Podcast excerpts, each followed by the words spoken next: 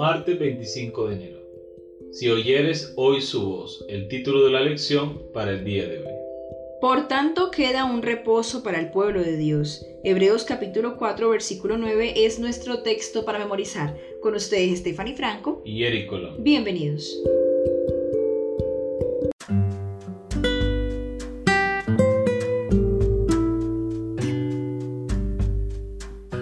Vamos a leer Hebreos capítulo 4 versículo 6 al 11. ¿Cuál es la invitación de Dios para nosotros en este pasaje? Hebreos capítulo 4 versículos 6 al 11. Por lo tanto, puesto que falta que algunos entren en él, y aquellos a quienes primero se les anunció la buena nueva no entraron por causa de desobediencia, otra vez determina un día, hoy, diciendo después de tanto tiempo por medio de David, como se dijo, si oyeres hoy su voz, no endurezcáis vuestros corazones. Porque si Josué les hubiera dado el reposo, no hablaría después de otro día.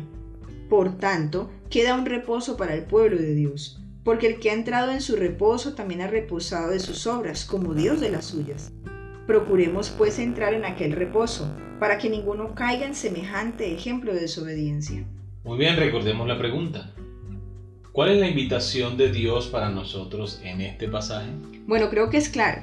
Él nos invita a no ser desobedientes, a no seguir el ejemplo del pueblo que fue desobediente, que de hecho muchas veces nosotros lo vimos actualmente, en la cual hemos visto las obras grandiosas de Dios en nuestra vida, sus milagros, su amor, su misericordia, y muchas veces seguimos temiendo, seguimos preocupándonos, seguimos dudando, seguimos pensando ¿y qué va a pasar mañana?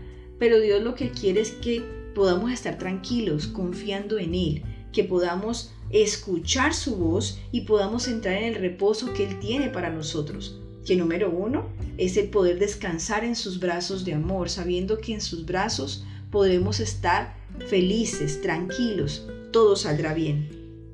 Y en segundo lugar estamos hablando principalmente, diría yo, de Jesús, nuestro amado Salvador, como el dador del descanso total, en todos los aspectos de nuestras vidas. Muy bien, también deberíamos preguntarnos, amor ¿y qué es entrar en el reposo de Dios?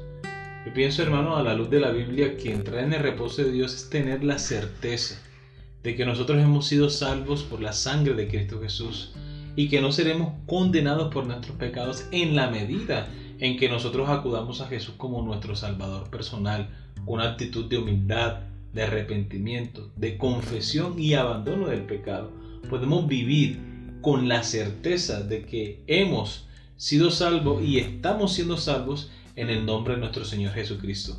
Amén. Díganme ustedes si no podríamos vivir en un verdadero reposo. Es como si tú tuvieses deudas, ¿cierto? En el banco, con proveedores, y que de repente viniese alguien, ¿verdad? Y pagara todas tus deudas. ¿Cómo te sentirías? Aliviadísimo. Aliviado, ¿cierto? Ya estás tranquilo, te vas a dormir, no, no te preocupas eh, por las cosas que tienes que pagar, todo está saldado, ¿cierto? Simplemente dedícate a trabajar diariamente, responsablemente, honestamente, ¿verdad? Entonces eso es exactamente lo que Dios quiere que nosotros sintamos en estos momentos, que podamos tener la certeza de que ya la deuda del pecado ha sido pagada por completo en Cristo Jesús y que nosotros debemos esforzarnos por vivir la vida cristiana día a día de la mano de nuestro Señor Jesucristo. Amén.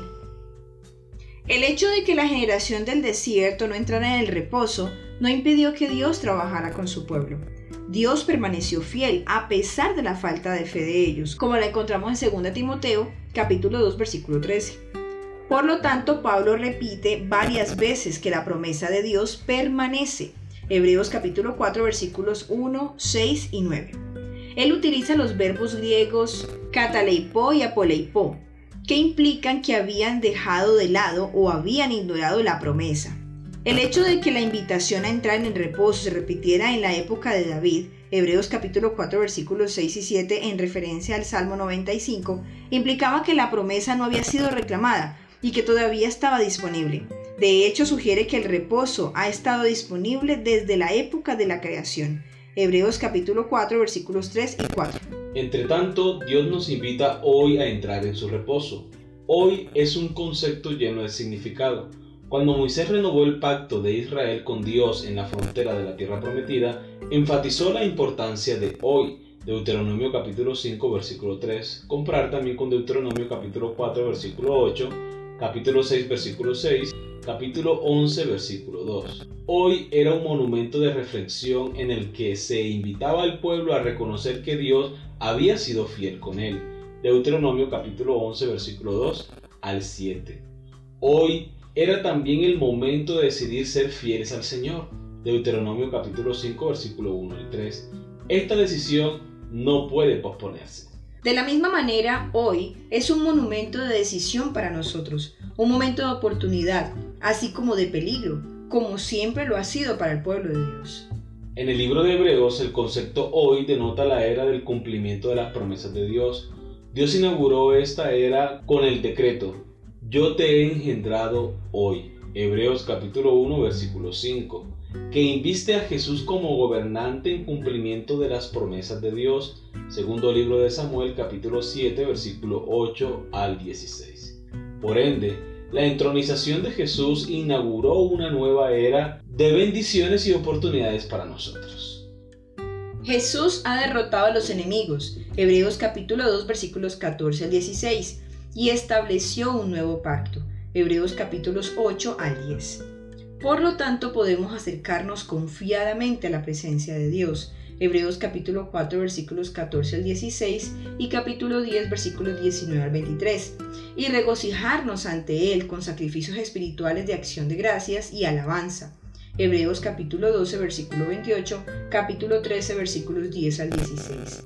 Entonces el llamado que nos hace hoy nos invita a reconocer que Dios ha sido fiel con nosotros y nos ha dado todas las razones para aceptar su invitación de inmediato y sin demora. Muy bien, hemos llegado a la pregunta final de la lección. ¿Qué decisiones espirituales debes tomar hoy? Es decir, que no admitan postergación.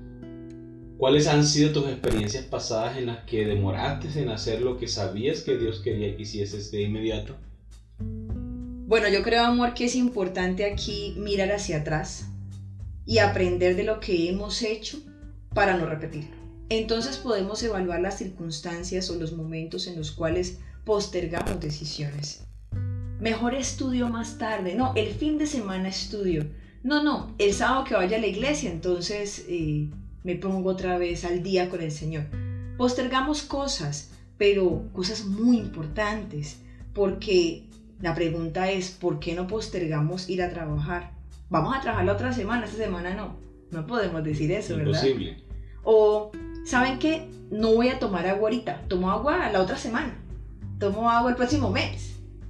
Se deshidrata uno por completo. Exacto, o sea, son decisiones importantes. Es como si yo dijera, voy a dejar de respirar por, no sé, unas dos horas. No, o sea, no hay forma de negociar eso.